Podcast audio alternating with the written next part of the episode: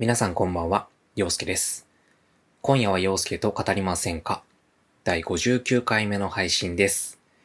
えー、今回ですね、この回を配信したいと考えている日付が9月の30日金曜日なんですけども、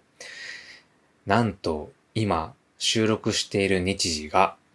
9月の30日21時18分となっております。はい。まさかまさかの当日収録っていう形をとってるんですけども、あのーまあ、なぜこんな状況になっているのかと言いますと、最近ですね、割と、こう、配信してた洋方がですね、まとめ撮りをしていたエピソードが、はい、多かったんですよ。なので、こう、収録する週としない週っていうのが発生していたんですけども、まあ、それによって、あのーなんだろう、ストックいつまであるかなっていうのが、ちょっとなんかわからなくなってきてしまって、今週分もあると勘違いしていたんですよね。で、あの、まあ、僕の番組、割とこう最近は不定期で更新しますっていう風に宣言したので、別に更新しなくてもいいのかなとは思ったんですけども、あのーちょっと更新するつもりでいたし、まあ、あとはこう、幸いというか、まあ、ちょうどね、あのー今週末、あの、僕のね、あのーお付き合いしてるパートナー、一緒に暮らしてる彼が実家に帰るということで、実家の沖縄にね、今、帰ってるということで、あの今、お家に人間は一人ということなので、はい、心置きなく収録できるということで、はい、あの仕事終わりに収録して、まあ、もし行けたら、はい、9月30日。無理だったら9月じゃなくて10月か。うん、もう10月になってしまうんですよね。あの10月1日に投稿しようかなっていう感じで、はい、今収録しております。はい。まあ、というわけでね、そんな感じで突発的に撮り始めているわけなんですが、皆さん、最近どうですか？調子は。あの、まあ、最近こう取りだめしているエピソードが多かったので、割とこうリアルタイムな話題ではなかったなというか、あの、最近暑いねとか、涼しくなってきたねとかいう話をあまりしていなかったなとは思うんですけど、本当にね、最近ぐんと涼しくなってきましたよね。まあもちろん、まだあのー昼間っていうか日中は、まあ、30度近い日も多いんですけども、結構ね、あの朝とか、あの夜とかなんかはね、あのーすごい散歩しててもすごい涼しい風が 吹いてね、心地いい感じで散歩できる季節が到来してきたなやっとだと思って最近すごく、あのーこう秋の到来をね、あの嬉しさを感じてる僕なんですけども、あのー最近、やっぱりこう涼しくなってきたとはいえ、まだまだ半袖を手放手放せないというか、まあ、半袖で外を出歩いてる僕なんですよ。うん。あの、このぐらいの、あの、朝夜は涼しいけど、昼は暑いみたいな季節って本当に服装難しいですよね。うん。僕本当に、あの、昔からそうなんですけども、あの秋服？春も難しいんですけども、特に秋服のおしゃれっていうのが本当にわかんなくて難しいし、あとはなんか、服装も極端なものしか持ってないんで、分厚いもの。あの、上に羽織れるものだったら分厚いものしか持ってないし、こう、なんだろう、中間服っていうのを持ってないんで、毎年ね、このぐらいの季節に、あの、苦労するんですよね。うん。あの、どんな服装したらいいかもわかんないし、あの、中間でちょうどいい感じで着れる服装がないっていうので、毎年毎年中間服買おうって思いながらも、はい、変えていない。まあ、そんな人間でございます。はい。で、まあ、最近本当に涼しくなって、電車内とかでも長袖を着ている人っていうのもね、ちらほら見かけるんですけども、まあ、なんだろう、こう、最近こう涼しくなってきて、こう、毎年毎年これ思ってるなって思うのが、この、涼しくなり始めの時期に、ニットとか、なんか、あ、なんだ、マウンテンパーカーとか着てる人ってなんなんっていうのが毎年思ってて、あの、ま、涼しくなってきたのはわかるはわかるんですけど、ま、かといって、まだニットは早いでしょっていうのが思うんですけど、あの、今朝もね、こう、通勤の、あの、電車を待ってる時に、あの、列の前の人がニット着てたんですけど、もうね、見てるだけで暑かったし、まあ、僕なんかまだ、こう、半袖のポロシャツ 着てたのに、なんかその対比でなんか、僕はポロシャツ着てるのに前の人はニット着てて、まあ、しかも男性だったんですよ。なんか女性だったら割かしなんか、冷え性の人とか、いたりとか、まあ、男性女性って言っちゃダメなのかな。まあ男性でもね、冷え性の人いるかもしれないですけども、あんまりこう、まあ男性でこの時期ニットを着てる人ってあまり見かけたことなかったので うん。なんかすごくね、びっくりしましたし、僕がね、長袖着れるのはいつだろうかって 思っちゃいましたね。うん。僕ね、本当に暑がりで、あのー、同じく暑がりな人は、あのー、ね、共感してくださると思うんですけど、本当に、あのー、今はね、まだこう、涼しくなり始めの時期だからいいんですけど、これからこう、結構日中も20、4度、3度とか、まあそういった結構涼しくなってくる時期っていうのが本当に一番苦痛で僕にとって。まあそれはなぜかというと、あのー、まあ暑がりがゆえに、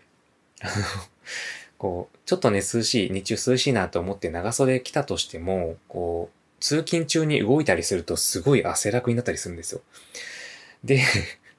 それで、あの、一人汗だくになりながら、あの、すごい涼しいのになんで汗かいてんだ、あいつみたいな感じで周りの人から見られるし、まあ、かといって半袖を着てても、それはそれで、なんか、あん、なんか今この季節に半袖であの人なんか怖いみたいな感じで見られるんですよね。うん。なんかこう、うん、なんか周りの人からの視線を取って、長袖を着たら汗だくになってしまうし、かといって半袖にしたらジロジロ見られるし、みたいな、そういった葛藤の季節が訪れるので、割とこう涼しくなってくるの嬉しいは嬉しいんですけど、その、こう、冬になるまで、完全に冬になるまでの、こう、境目の季節っていうのが、まあ、そういう、なんか、こう、暑がりの僕にとって、うん、いろんな悩みが増える。こう、秋服どうすればいい問題もそうだし 電車内で汗だくになる問題っていうのも、まあ、真冬もね、アウター着込みすぎたら汗だくになるとかもあるんですけども、うん。なんかそういう悩みの種も増える時期でもあるので、まあ、今年はそういうところも、こう、ちょうどいい服装っていうのを見つけて解決したいななんて思いつつも、はい。まあね、秋は本当に、あのー、大好きなので、うん。あの、紅葉もね、あのー、すごく大好きで、いろんなところを見に行きたいななんて思ってたりもしますし、うん。あの、これからね、あの、本当に、あの、秋って、すごくすごく年々短くなっていってるので、まあ、そんな、こう、儚い季節、秋っていうのをね、あのこう、逃すことなく堪能していきたいななんて思っていたりします。はい。えー、というわけでですね、今回はですね、あのー、ありがたいことにお便りを頂戴しておりますので、えー、お便りをご紹介させていただこうと思います。えー、まささんからいただきましたお便りです。洋介さん、ご無沙汰しています。ご無沙汰です。相変わらず仕事が忙しく、お便りやメッセージを送ることができずにいましたが、シャワーを浴びている時やご飯を食べている時に楽しく聞いています。ありがとうございます。ご報告なのですが、お、実は最近、駐在先で真剣に付き合いたいと思える彼氏ができました。おめでとうございます。おめでとうございます。はい。えー、続き。お互いのことを大切に思い合える大切な彼なのですが、が、ただ一点問題があります。それは、彼がゲイクラブに通い続けたがることです。なるほど。私は9時5時のオフィス勤務なので、彼のように深夜2時までクラブに入り浸るようなことはできませんし、したくないのですが、ビジネスをしている彼はそのような制限はなく、どうしても行きたいと言って聞きません。ゲイクラブに長く通っているので、彼のことを狙っている常連客もおり、彼がクラブに行っている間、なかなか寝つくこともできません。浮気の心配は全くない彼なのですが、やはり心配になってしまいます。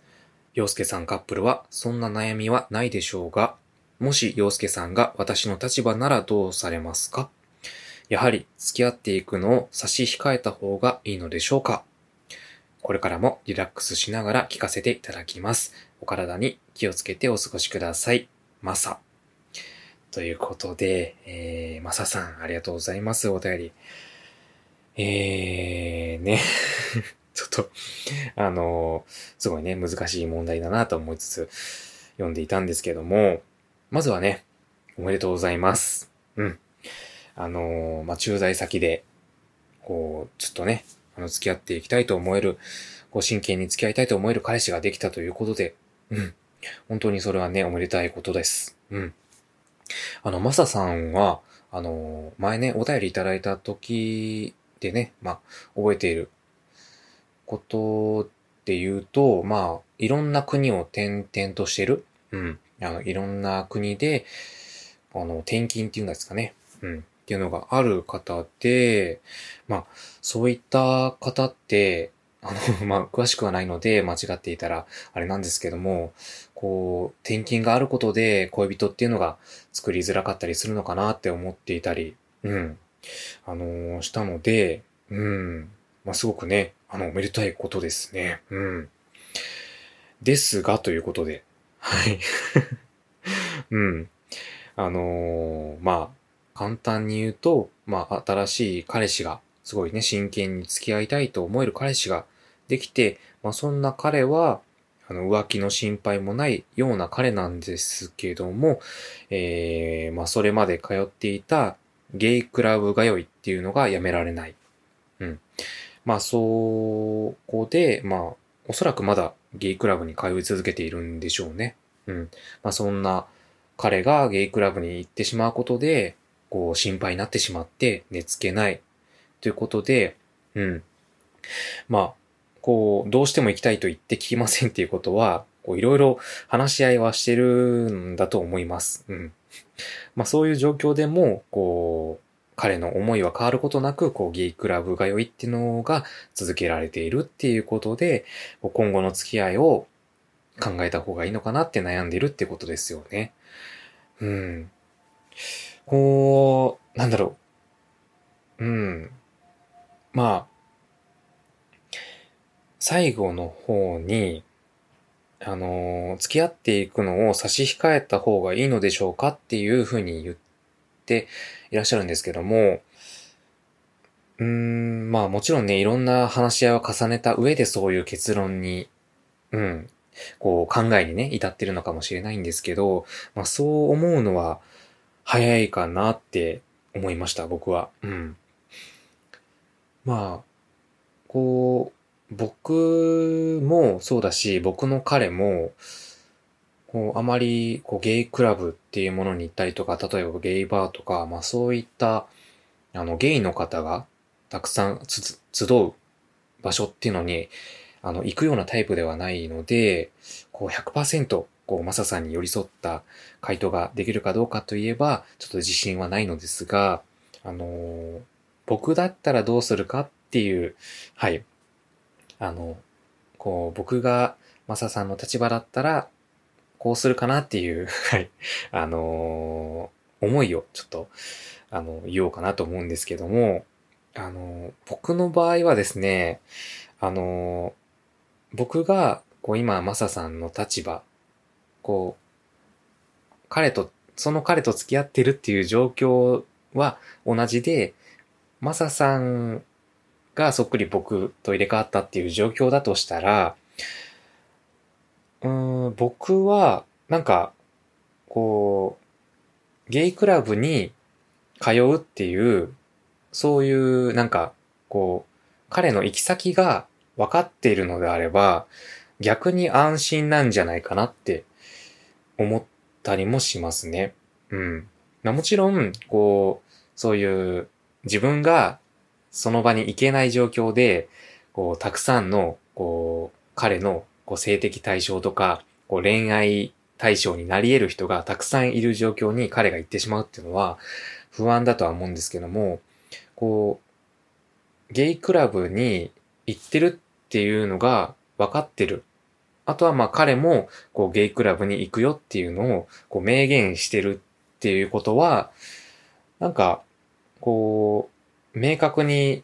分かってるから、なんか僕は、まあ、100%安心とは言えないんですけど、この、例えばなんか、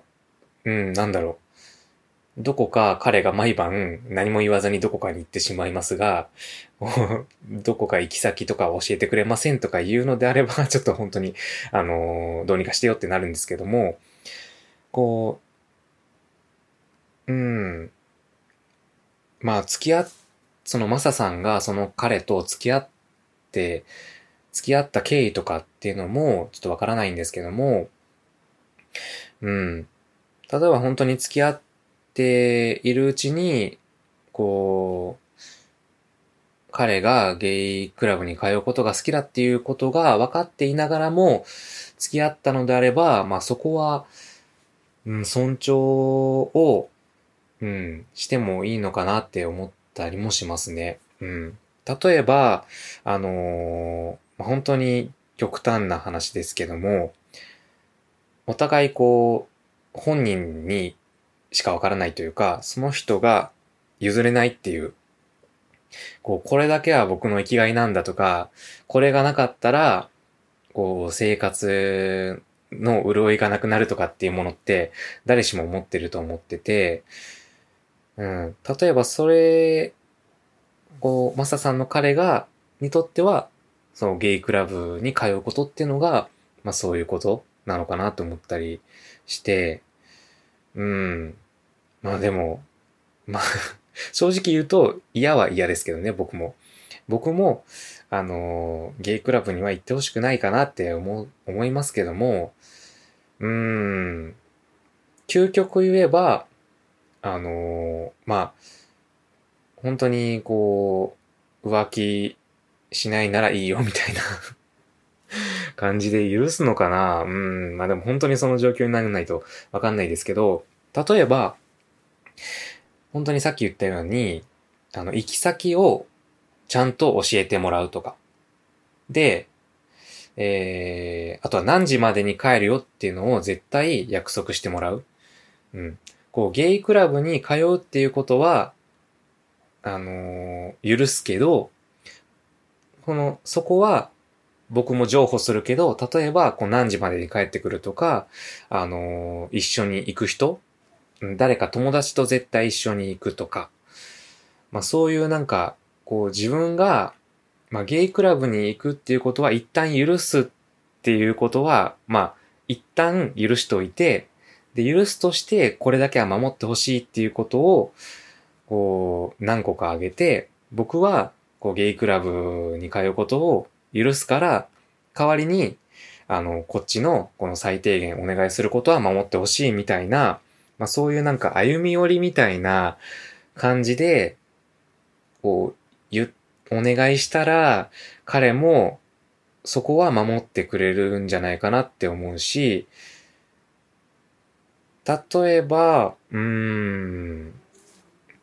まあ、難しいですよね。例えばって言ったけど、例えばが出てこない。うん。うん。まあでも本当に僕の場合だったら、まあ、ゲイクラブに通うことは許しつつも、そこで条件をつける。で、例えばそこで不貞行為、まあ浮気とか、あとはこの約束を破って朝帰りになってしまうとか、なんかそういうことになってしまうことが続くのであれば、うん、お付き合いを考えていく、うん、っていう次の段階に進めばいいんじゃないかなって思うし、僕だったらそうするかなって思いますね。うん。ねえ、ちょっと回答としてね、参考になるかどうかわかんないんですけども、うん。で、まあ一つちょっと気になったところが、このお便りの中に、あの、浮気の心配は全くない彼なのですがっていうふうに書いてるのに、やはり心配になってしまいますっていう風に書いてて、で、寝つけない。寝つけないぐらい心配になってしまってるってことなんですけども、この浮気の心配は全くないっていうのは、彼自身はそういうなんか浮気するような人ではないけど、まあそういうゲイクラブっていう、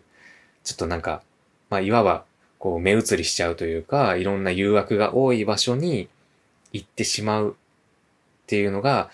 こう彼自身はそういう気がなくても、こうモーションかけてくる人がいて、例えばなんか、こう喧嘩とかしてる、ギクシャクしてる時とかに、こう、なんか、一時の気の迷いで行っちゃうかもしれないみたいな、そういう心配があるっていうことなんですかね。うん。うーん。まあ、究極、こう、彼が、例えば僕は浮気するわけじゃなくて、例えば友達と会うためにゲイクラブに行きたいんだみたいな感じで言ってるのであれば、じゃあ、あのー、こう、なんだろう、やましい気持ちはないよねっていうことで、なんか位置情報アプリというか、位置情報がわかるアプリっていうのを共有することを納得させるとか。これは本当になんか強引なんですけど、本当に究極、まあこれは100%こう防げるものではないと思うんですけど、まあそういった位置情報のアプリとかが浮気の抑止にもなると思うし、うん、なんか、そういうなんか、僕は許すけど、まあ代わりにこれ、こう、ゲイクラブ通うのは許すけど、こう、朝帰りなし、えー、場所はちゃんと教える、友達と一緒に行く、とか、ゲイクラブ通うのは許すけど、位置情報アプリ入れてね、みたいな。まあ、そういうなんか、うん、相手の、こう、ポリシーっていうか、相手の生きがいとか、楽しみっていうことは尊重しつつ、自分が、こう、最低限守ってほしいことは、お願いするみたいな方法の方が、いいんじゃないかなって僕は思いましたし、まあそういう、こう、歩み寄りをすることで彼ももしかしたら、こう、マサさんの気持ちに寄り添ってくれるかもしれないし、うん。なんか僕が、例えば、もうわかんないですけど、その、マサさんの彼の立場だったら、なんか自分が今までこう楽しみに、それを楽しみに仕事頑張ってたりとか、こう日々送っていった中の潤いの一つだったのに、それをこう、うん、いきなり奪えって言われてしまったら、うん、ま、気持ちもわかるかもしれないですけど、でもやっぱり、すぐにはって思うかもしれないなって思ったので、最初は、本当にこう完全に奪ってしまうのではなくて、うん、こう、お互い歩み寄る形で、うん、こう、すり合わせていくというか、こういうのは許せないけど、ここは、あの、大丈夫。で、それは許すけど、こっちは守ってねっていうのを話したら、うん、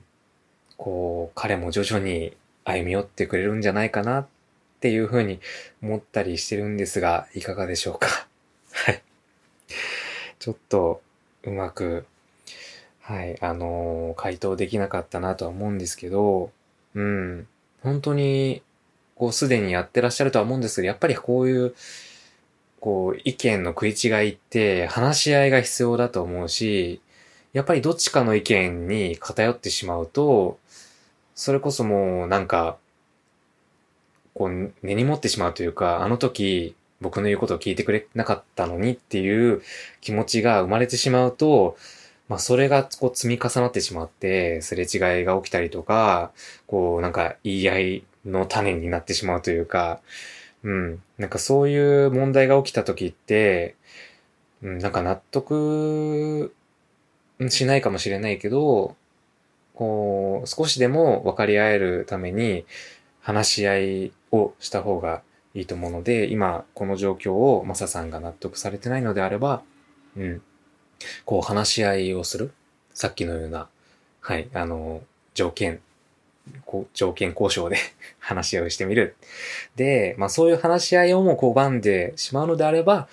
うん、僕はお付き合いを控えた方がというか、まあ考えた方がいいのかなとは、はい、思うんですが、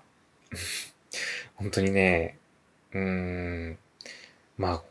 人と人が付き合うっていうことは、本当に、まあ似た者同士っていう人もいると思うんですけど、全くこう真逆のタイプが付き合うっていうこともありえますし、それこそもう、あの、マサさんはね、9時5時のオフィス勤務なのに彼は、まあ、こう、自営業っていうのかな？自由なスタイルで働ける人だから、うん。なんかそういうなんか時間帯とかも合わないとかですれ違ってしまうのかな。うん。ね。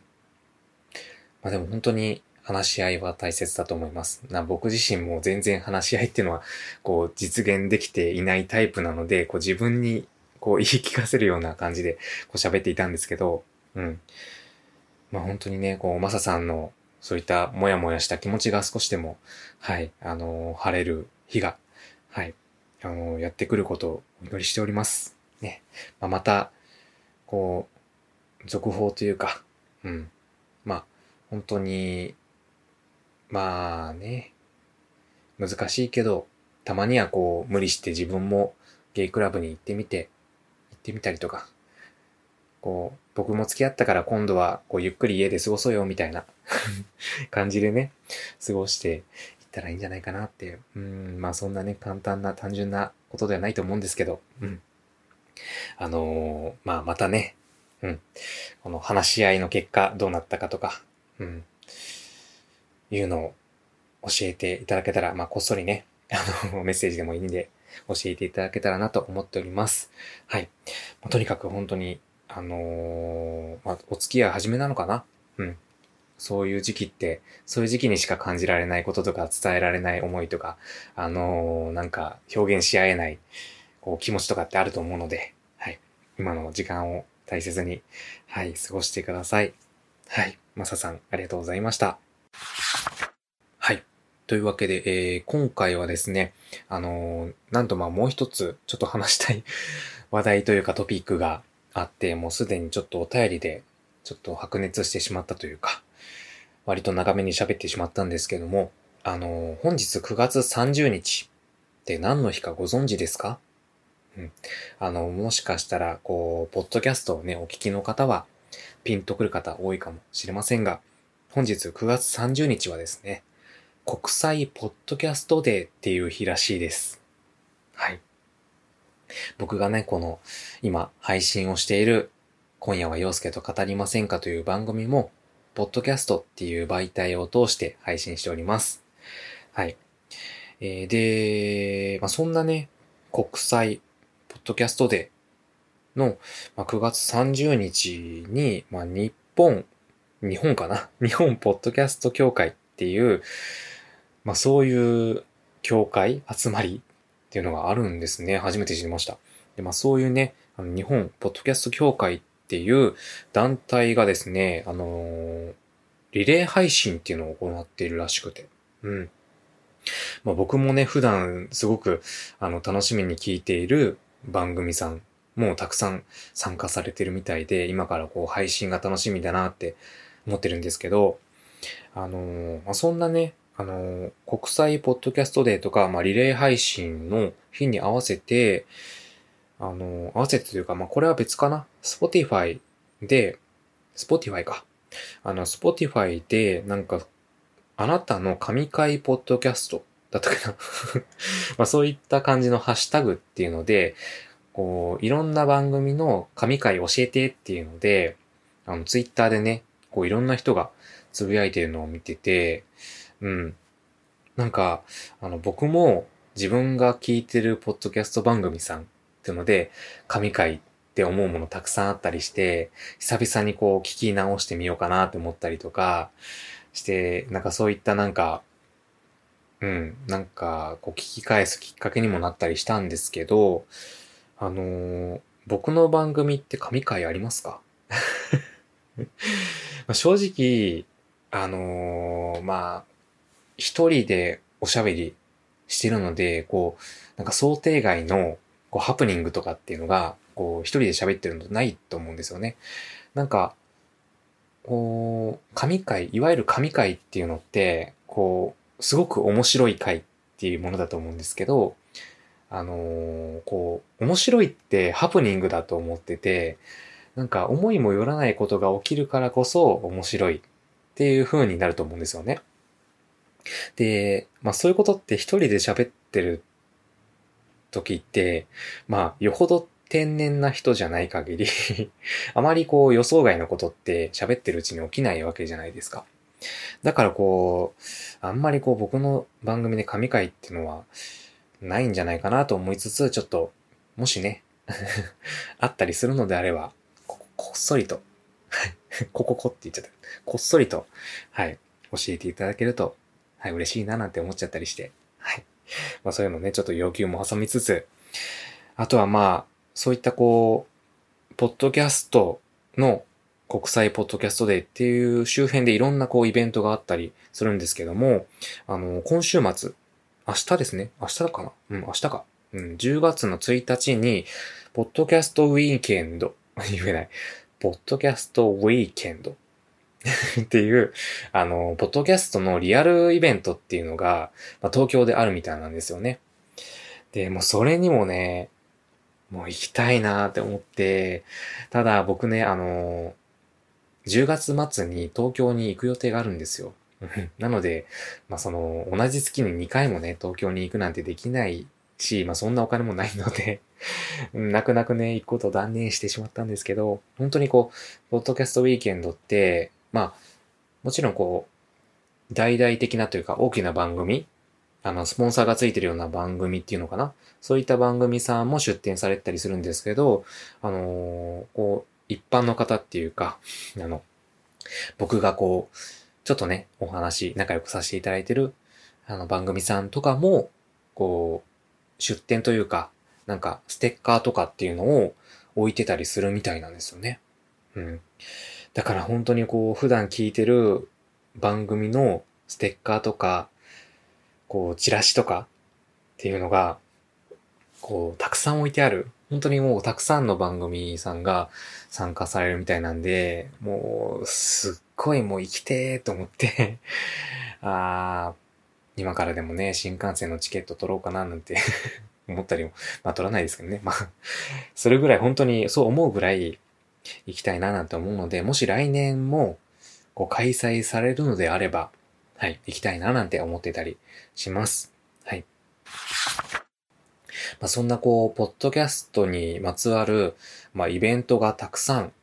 こう、催されている期間なんですけども、まあ、そういう期間なので、ちょっと改めてというか、こう、僕が思うというか、僕にとってのポッドキャストっていう話を、うん、しようかななんて思っております。ちょっともう、今現時点で割と長いので、うん、あの、本当にね、あの、お暇な方だけお付き合いいただけたらなと思うんですけど、まあ僕にとってのポッドキャストって本当に今となっては本当にこう生活、僕の生活の中で欠かせないツールの一つになったなって思ってて、まあ、ポッドキャストの出会いは、本格的なポッドキャストの出会いは、えー、っと、2021年ぐらい。うん。去年の本当に、うん、1月とか2月とかですね。うん。あのー、こう、僕自身が、こう、ポッドキャストを始めるきっかけってのが、まあ、YouTube だったんですけど、まあ、その、ポッドキャストの存在を知ったのも YouTube だったんですよ。何のことって思うかもしれないんですけど、あのー、まあ、ポッドキャストも配信されているし、YouTube でも活動されてる、えー、まあ、送迎さんね。あの、そういう芸ならもう一度会いたいさんが、あのー、おりまして、おりましてってかまあ、皆さんご存知だと思うんですけど、まあ、送迎さんっていう方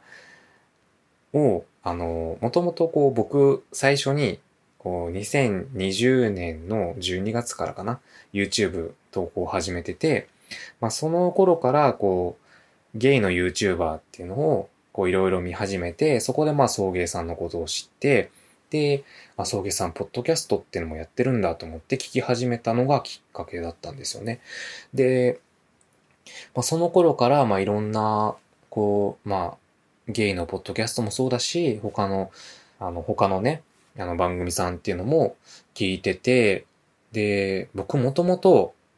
あの、ラジオをするのが夢というか、なんかこう子供の頃こうラジカセにこうラジオ番組風にこうアナウンスしたのを吹きかけて録音したりとか、あとは高校の頃放送部に入ってこうラジオ番組作ったりとかしてて、ちょっとこうラジオ番組っていうのを作るのを、作って配信するっていうのを、夢に見ていたというか憧れな部分があったので、あ、こうやってこうラジオ DJ じゃない方が、こう、ラジオみたいな感じで配信ってできるんだと思って、そうやってね、送迎さんきっかけにポッドキャストでやった時は、こう、なんか、あ、やりたいって、すごい知った瞬間にやりたいって思ったんですよね。うん。で、本当にこう、そういったきっかけで、まあ、YouTube を半年間ぐらい投稿して、まあ、その後に、えー、ポッドキャストに参入し始めたんですけど、まあ、こう、僕が当時こう、ポッドキャストを一人で始めようってなった時に、うん、あの、僕のね、この番組のコンセプトでもある、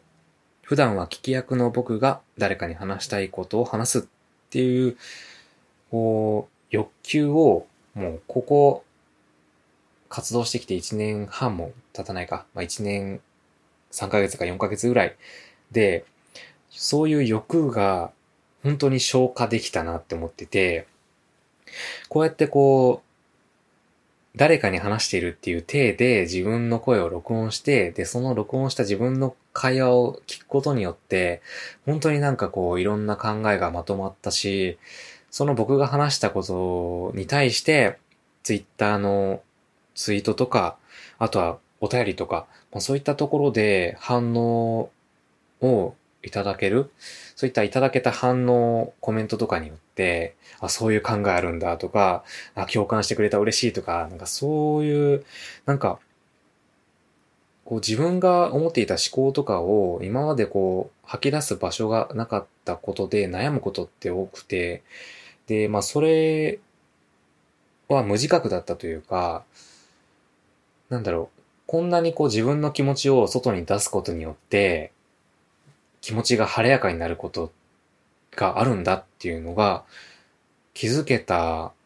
のが、本当にポッドキャスト様々というか、ポッドキャストを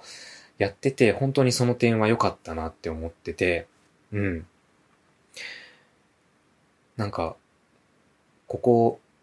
1、2年ぐらい本当に自分にとって激動の1、2年だったというか、自分もそうだし、家族もそうだし、いろいろ本当にあったんですよね。まあそんな中で、こういろいろこう喋って、こう反応いただけてっていう、こういうのが生活の一部としてあったおかげで、本当乗り越えられてきた1、2年だったなって思うので、うん。本当に本当にこう、僕にとってポッドキャストは、うん、なんか、ありがたい存在。うん、ありがたい存在だな。本当に一言で表すと。うん。それこそもう自分が喋るだけじゃなくて、他の人もう、いろんな方が配信されてるじゃないですか。もういろんなタイプの方が。うん。もう本当にこう、いろんな人の、まあそういう意見あるんだとか、ああ、その考え方素敵だなとか、真似したいなとか思ったりとか、あとはなんかこう、気分が落ち込んでる時とか、それこそ、あのー、去年の初め、手術をする前とか手術をした後に、なんか、こう、気分が落ち込むけど、なんか楽しい音楽とか聴けないし、悲しい音楽とか聴いても、こう、悲しくなりすぎても嫌だなとか思ったりした時に、こうすごい楽しそうに話してる人の話し声とか、あとは、まあ、こう、落ち着くね、こう優しい声で語りかけてくれる。配信とか聞いて、本当に、うん、救われたというか、その時間本当に乗り越えられたなって思うので、うん。僕にとってはこう、自分が発信する側としてもそうだし、リスナーとしても、本当に、うん、うん、本当にありがたい存在です。はい。自分で話しといてちょっと、あの、適当になっちゃったんですけども。うん。あとはまあ、本当にこう、自分が思っていた以上の人に聞いていただけたなって思ってて、うん。なんか、本当に本当に、日々いただけるコメントとか、うん。感想ツイートとか、あとはまあ、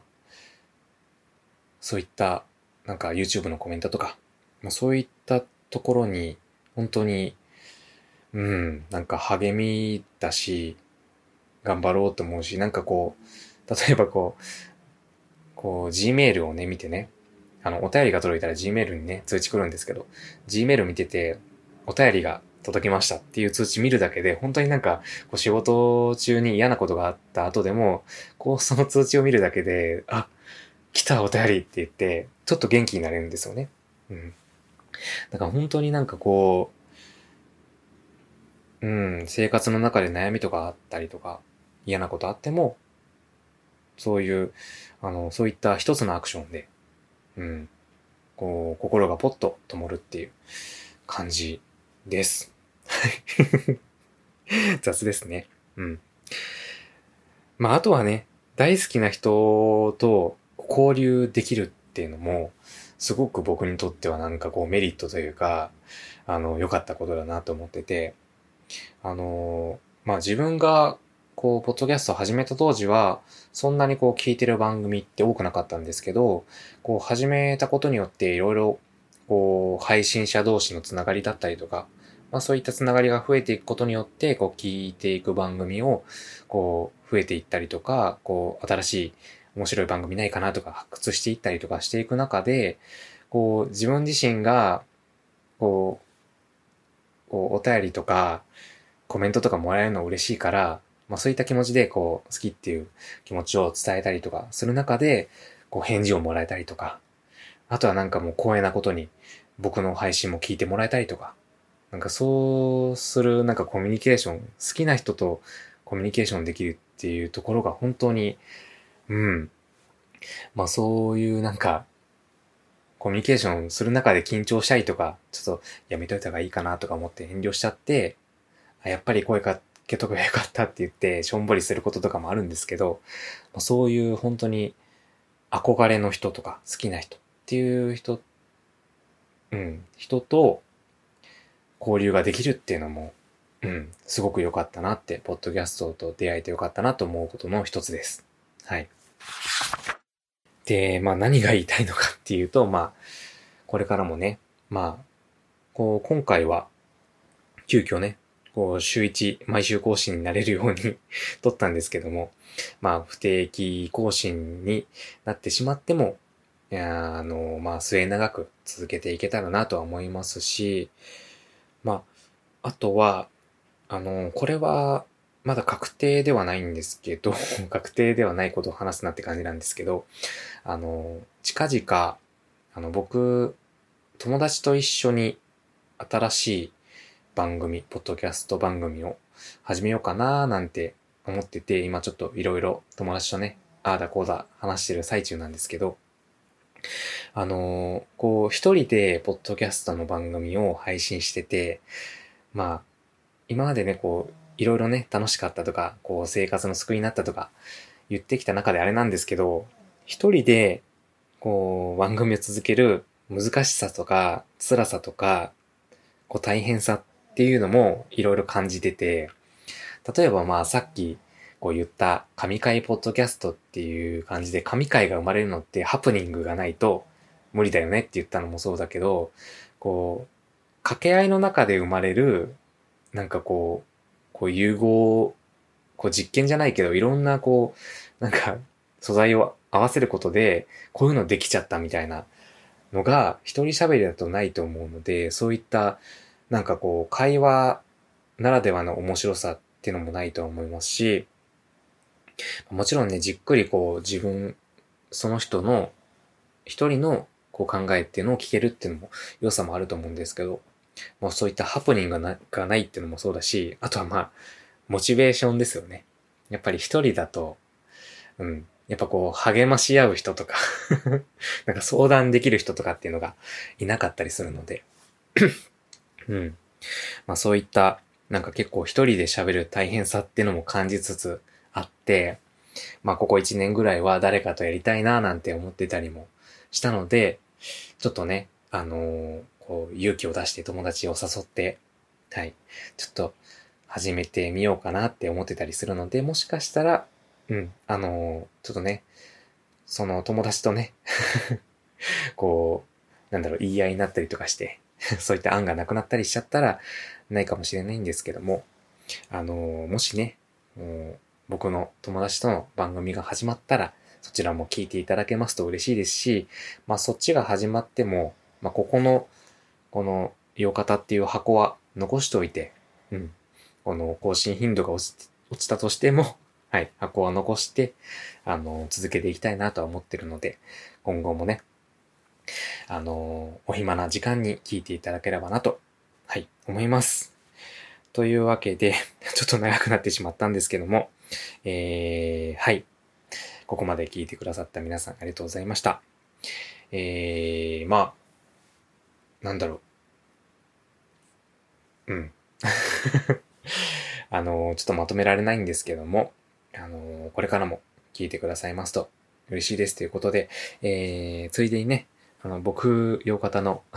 神回あれば教えていただけると嬉しいです。はい、お待ちしております。はい。というわけで、えー、以上、洋介がお届けいたしました。急に終わるやん。バイバーイ。